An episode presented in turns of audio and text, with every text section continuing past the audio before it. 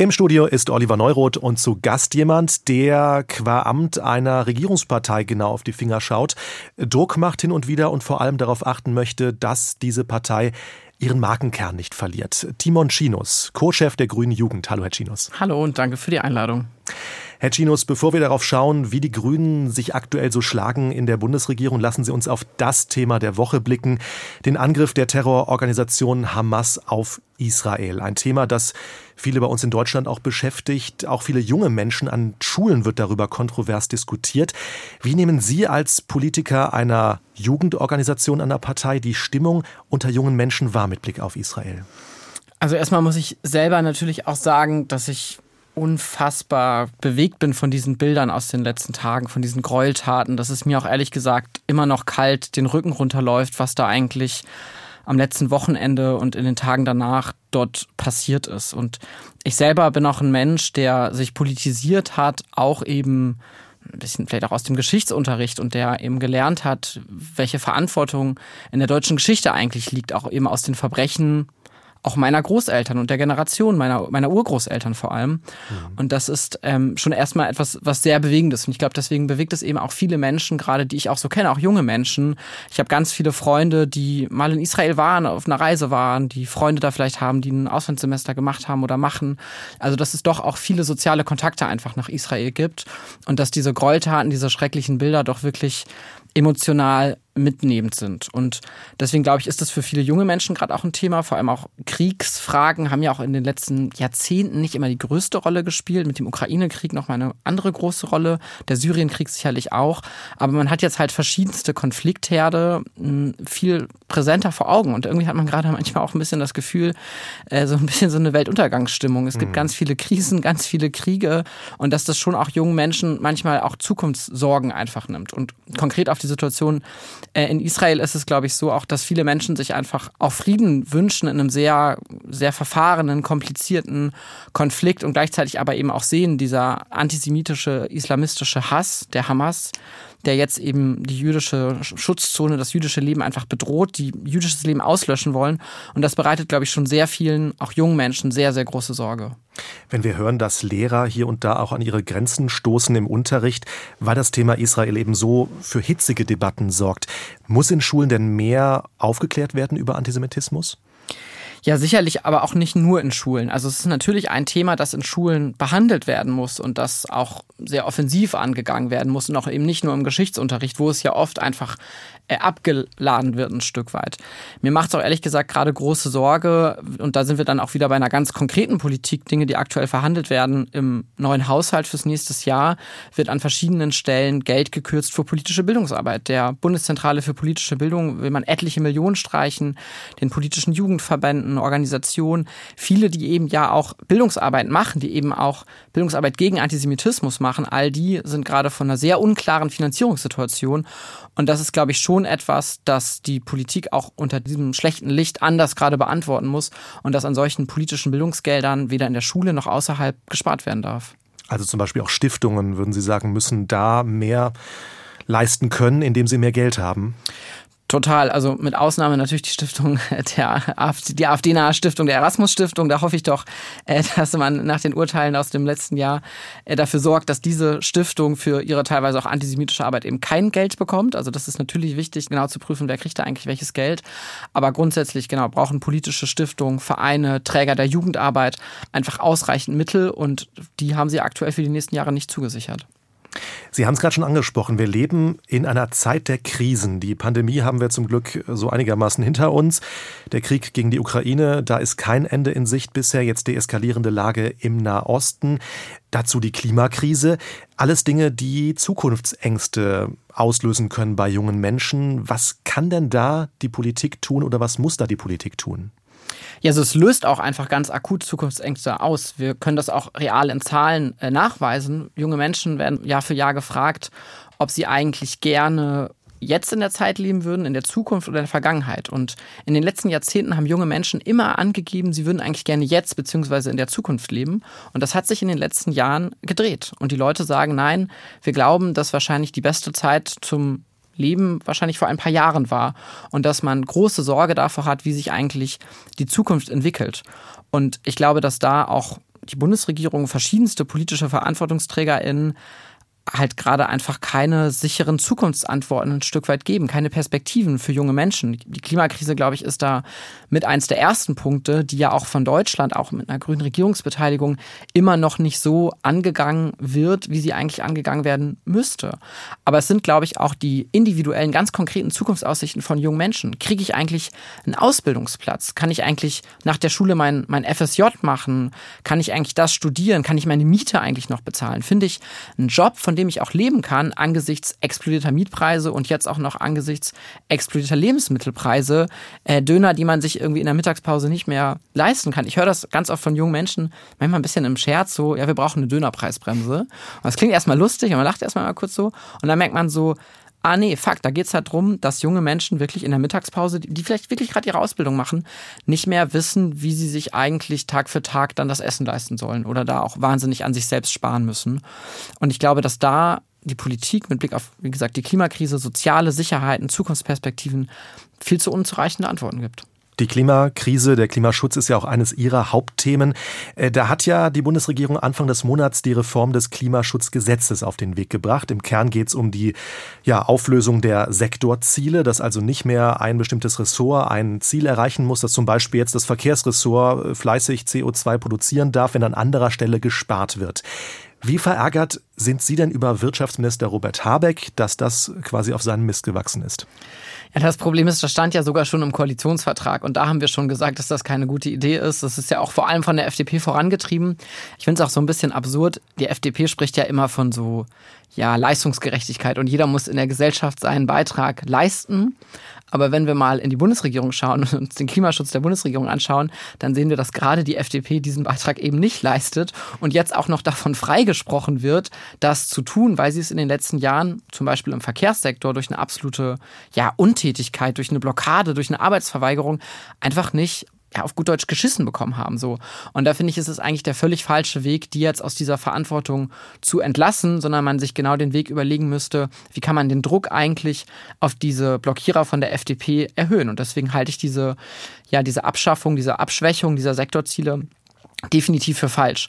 Aber ich glaube, konkreter muss man schon drüber sprechen, was man akut jetzt gerade tun kann, damit eben konkret Emissionen gemindert werden. Und da erreicht die Ampel an manchen Stellen Fortschritte, aber eben bei weitem nicht die, die eigentlich notwendig wären für einen fairen Anteil zur Einhaltung des Pariser Klimaabkommens. Aber dieses Klimaschutzgesetz, es ist ja ein Gesetz aus dem Hause Habeck, also aus einem grünen geführten Haus. Das passt doch dann irgendwie nicht zusammen, wenn es im Prinzip die FDP-Linie mehr oder weniger fördert. Ja, die Ampel muss sich, glaube ich, schon grundsätzlich fragen, auch manchmal so ein bisschen, was von ihr am Ende eigentlich bleibt, was sie eigentlich erreicht und ob sie ihre Ziele, die sie sich gesetzt hat, so erreicht. Und da steht dann ja blumig im Koalitionsvertrag drin, wir machen uns auf den Weg zum 1,5 Grad Fahrt. Und wenn man ehrlich ist, den gerade noch einzuhalten, ist fast unmöglich. Und auch mit den Maßnahmen, die halt vorgelegt werden, reicht das einfach nicht. Und da klaffen manchmal Anspruch, ja, Realität und Wirklichkeit auseinander. Und das ist, glaube ich, schon ein großes Problem, dass die Ampelkoalition und auch die grüne Regierungsbeteiligung bisher unzureichend beantwortet. Und man muss auch einfach beim Klimaschutz ganz klar sagen, es ist bisher zu wenig.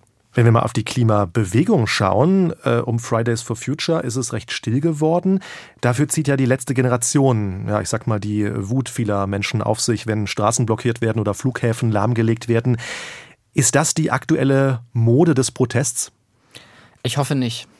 Also ich verstehe den Unmut, die Verzweiflung von jungen Menschen, auch angesichts, obwohl ihre Grünen sogar regieren, dass es trotzdem nicht reicht in der Regierungsbeteiligung und dass die Leute mit großer Sorge auf den Klimaschutz, auf ihre Zukunft blicken. Ich halte aber die Protestform für nicht die richtige. Ich halte natürlich auch deren Kriminalisierung für absolut übertrieben und nicht richtig und nicht angebracht. Aber ich glaube, wir müssen uns schon auch als Klimabewegung, und die Grüne Jugend ist Teil dieser Klimabewegung, dass wir uns fragen müssen, wie schaffen wir das eigentlich, Mehrheiten für Klimaschutz zu organisieren? Und ich glaube, das kann durch zwei Dinge vor allem probieren, indem die Protestform sich daran richten, ArbeiterInnen zu organisieren, dass man einen Schulterschluss sucht. Und da stehen ja gerade auch zum Beispiel andere Bündnisse an. Ähm, Fridays for Future startet gerade mit Verdi wieder die Wir fahren zusammen Kampagne, die vor ein paar Jahren schon mal angelaufen ist, wo man den Schulterschluss zwischen Menschen, die für die Verkehrswende streiten, klimabewegten Menschen zu den Beschäftigten aus Bus und Bahn sucht, weil wir eben genau wissen, es fehlen 90.000 BusfahrerInnen aktuell schon. Wir brauchen eine Milliardeninvestition in Bus und Bahn und wir brauchen natürlich auch mehr Geld, dass die Leute halt auch ja sich bei den Busunternehmen bewerben und da eben arbeiten. Und das sind, glaube ich, Allianzen auf der Protestform, die eine bessere Alternative zur letzten Generation darstellen würden. Aber wir brauchen natürlich auch einen Klimaschutz und ich glaube, das kommt dann auch wieder mit der letzten Generation zusammen, der es schafft, sozial gerecht zu sein und der nicht nur auf so einer individuellen Ebene abzielt, sondern der wirklich auch ja systematische Dinge in den Mittelpunkt rückt. Und da muss man einfach sagen, die Klimakrise wird vor allem von Menschen verursacht, die sehr viel Einkommen und sehr viel Vermögen haben. Und dass Maßnahmen, und da war ich auch wieder beim kritischen Punkt bei den Grünen, aktuell ausbleiben, die halt eigentlich auf solche Umverteilungsmechanismen ausbleiben. Das Klimageld zum Beispiel. Das Klimageld wurde lange angekündigt und es wird von der Regierung nicht umgesetzt. Und das ist, glaube ich, sehr schädlich für diese Klimadebatte in Deutschland. Sie hören das Interview der Woche heute mit dem Co-Vorsitzenden der Grünen Jugend mit Timon Chinus. Ein weiteres Thema, das viele Menschen aktuell beschäftigt, das ist die Migration, die Zuwanderung aus dem Ausland. Viele Städte und Gemeinden sagen, wir können nicht mehr. Es fehlt an allem, an Unterkünften, an Schul- und Kitaplätzen und so weiter. Die Bundesregierung hat diese Woche angekündigt, dass Menschen ohne Aufenthaltserlaubnis schneller abgeschoben werden sollen. Kanzler Olaf Scholz bringt es so auf den Punkt. Wir müssen strikt sein, klar sein, aber immer ohne Schaum vom Mund handeln. Strikt sein in Sachen Zuwanderung, das sind ja Worte, die Ihnen, Herr Chinus, nicht so wirklich gefallen dürften, oder? Ja, die gefallen mir nicht so und da habe ich auch ehrlich gesagt wenig Verständnis für. Im gleichen Interview hat Olaf Scholz ja auch die Hauptbotschaft rübergebracht, die Zahlen müssen runter. Ich hatte kurz die Hoffnung, er meint damit die Zahlen für die hohen ja, Wahlergebnisse der AfD, aber die hat er leider nicht gemeint, sondern Olaf Scholz und andere verfolgen gerade eine Strategie, zu glauben, man kann die AfD jetzt zurückdrängen oder klein halten, indem man ja eine maximal harte, unmenschliche Migrationspolitik durchsetzt, die ehrlich gesagt vor allem darauf fußt, dass Menschen entrechtet werden. Und das halte ich für den völlig falschen Weg, für die völlig falsche Antwort. Ich halte sie auch für eine gefährliche Antwort, weil es den Diskurs immer weiter nach rechts verschiebt, weil wir immer wieder nur noch über die nächsten Abschottungsmaßnahmen sprechen, über schnellere Abschiebungen, über Massenlager an den Außengrenzen bei der Reform des europäischen Asylsystems und dergleichen. Und ich glaube, aus diesem Diskurs müssen wir rauskommen und wir müssen endlich darüber sprechen, was, was echte Lösungen sind, wie Kommunen unterstützt werden können, wie die Zivilgesellschaft vielleicht wieder einen größeren Anteil dazu leisten kann, Menschen zu integrieren, Menschen aufzunehmen.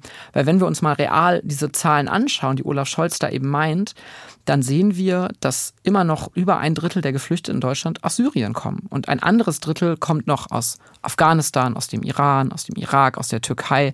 Also offensichtlich aus Ländern, in denen Krieg, in dem Armut, in dem Hunger, Perspektivlosigkeiten herrschen, in dem man nicht sicher ist und in dem man nicht leben kann. Und ich finde, dass die Debatte mittlerweile ein bisschen von der Realität abhanden gekommen ist und vor allem von einem rechten Diskurs geprägt ist. Und das macht mir nicht nur große Sorgen, sondern an manchen Stellen macht mich das auch wirklich verdammt wütend, wie dabei mittlerweile über Menschen gesprochen wird, wie entmenschlich diese Debatte mittlerweile ist. Aber wenn Sie sagen, Abschottung ist die falsche Methode. Was sagen Sie denn zum Beispiel einem Bürgermeister, der einfach dann daherkommt und meint, ich habe einfach keine Plätze mehr für die Menschen, ich habe keine Kita-Plätze, keine Schulplätze, kein Dach über den Kopf für die vielen Schutzsuchenden, weil die Menschen sind ja da und wenn mehr kommen und Sie sagen, man soll sie nicht aufhalten, wie kann das funktionieren? Ja, ich glaube, wir müssen uns halt von dem Glauben losmachen, zu denken, mit der einen, vor allem auch nationalen Maßnahme würde man Migration jetzt, wer weiß, wie steuern können. Kein Geflüchteter dieser Welt wird sich davon abhalten, fliehen zu müssen, weil er jetzt hier beispielsweise Sachleistung bekommt statt Bargeld. Und wir diskutieren ständig solche Maßnahmen, die halt offensichtlich keinen nennenswerten großen Beitrag in einer Steuerung von so einer Migration irgendwie leisten kann. Also es ist auch, es entbehrt einfach jeglicher Grundlage. Aber ich habe natürlich vollstes Verständnis für manche Situationen, gerade in den Kommunen. Die sind seit Jahrzehnten ausgehungert, die haben keinerlei finanziellen Mittel und da muss man sich schon die Frage stellen, dass auch ständig ja Erstaufnahmeeinrichtungen und Kapazitäten geschaffen wurden, dann wieder abgebaut wurden und dergleichen. Also dass diese Kommunen ständig unter diesem Spardruck leiden und natürlich dann auch nicht Menschen so aufnehmen in der Gesellschaft, wie sie es eigentlich müssten. Und das ist, glaube ich, schon eine strukturell grundsätzliche Problematik. Aber das ist eben auch wieder dann zurück zu diesen Abschottungsmaßnahmen das Problem, dass diese Reform des europäischen Asylsystems, Außenlager an den Außengrenzen und was wir alles diskutiert haben in den letzten Monaten, das schafft ja auch nicht ein einen neuen Kita-Platz, nicht einen neuen Integrationskurs, nicht einen neuen Wohnplatz für Geflüchtete oder dergleichen. Und es gibt eben auch andere Beispiele und auch Kommunen und Länder, die lösen es gerade besser. Schleswig-Holstein hat jetzt einen Gipfel einberufen und gesagt, dann sorgen wir als Land eben jetzt gerade erstmal für eine eigene Aufnahmeeinrichtung und finanzieren die und setzen die innerhalb weniger Wochen um. Und deswegen ist es, glaube ich, schon auch die Frage, wie man sich eigentlich dem nähert. Aber mehr Geld für die Kommunen äh, haben Sie gefordert. Ich meine, neue Erzieherinnen, neue Lehrerinnen, das kann man mit Geld sicher auch nicht mal einem so kaufen. Wenn die fehlen, dann fehlen sie. Ja, nicht vom einen auf den anderen Tag, auf, auf jeden Fall. Man sieht ja aber zeitgleich auch, ähm, es gibt jetzt immer noch Arbeitsverbote für Geflüchtete, Menschen, die einen Beitrag dazu leisten wollen in der Regierung und auch die Ampel, ja, die reduziert diese Arbeitsverbote jetzt minimal, aber schafft sie auch nicht ab. Also ich glaube, da gibt es auch viele Menschen, die wollen helfen. Und ich glaube, wir müssen auch die Zivilgesellschaft viel stärker nochmal in den Mittelpunkt rücken. Natürlich gab es 2015, 16 deutlich größere ja, Solidarität und Hilfsbereitschaft. Die gibt es jetzt gerade aber auch. Und ich glaube, da können politische Strukturen, Verwaltung auch einen Beitrag zu leisten, dass Hilfe aus der Zivilgesellschaft mehr und einfacher auch wieder zu organisieren ist. Was macht es denn mit Ihnen, dass die Grünen bei strengeren Migrationsregeln, das neue Programm der Bundesregierung haben wir gerade angesprochen, aber auch diesen EU-Asylkompromiss aus dem Sommer, dass die Grünen da mitgehen?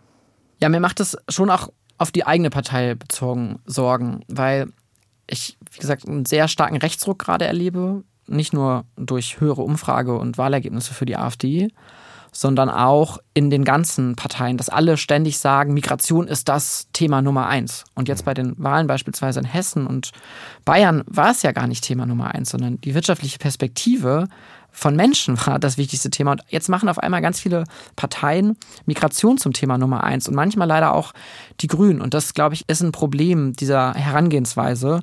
Und es ist natürlich auch schwierig, dass ich das Gefühl habe, dass Grüne diesem Rechtsruck ein Stück weit nachgeben. Und dass das auch als Antwort gesehen wird, weil es halt irgendwie nicht anders geht, wird dann mal erklärt oder dergleichen. Und ich glaube, da gilt so ein bisschen der Spruch, und das ist bei den Grünen einfach ein Problem, der Klügere gibt nach. Und da muss man sagen, naja, wenn der Klügere nachgibt, dann regieren halt die Dummen. Und in dem Fall regieren dann nicht die Dummen, sondern die Unmenschlichkeit in Europa, die sich immer weiter durchsetzt. Die Entsolidarisierung, die Entmenschlichung.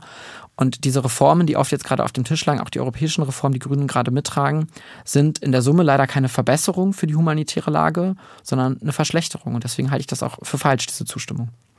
Vor kurzem hatten wir Grünen-Chefin Ricarda Lang hier zu Gast im Interview der Woche und sie hat klar gesagt, ja zu verstärkten Rückführungen von denjenigen, die keinen Asylgrund haben.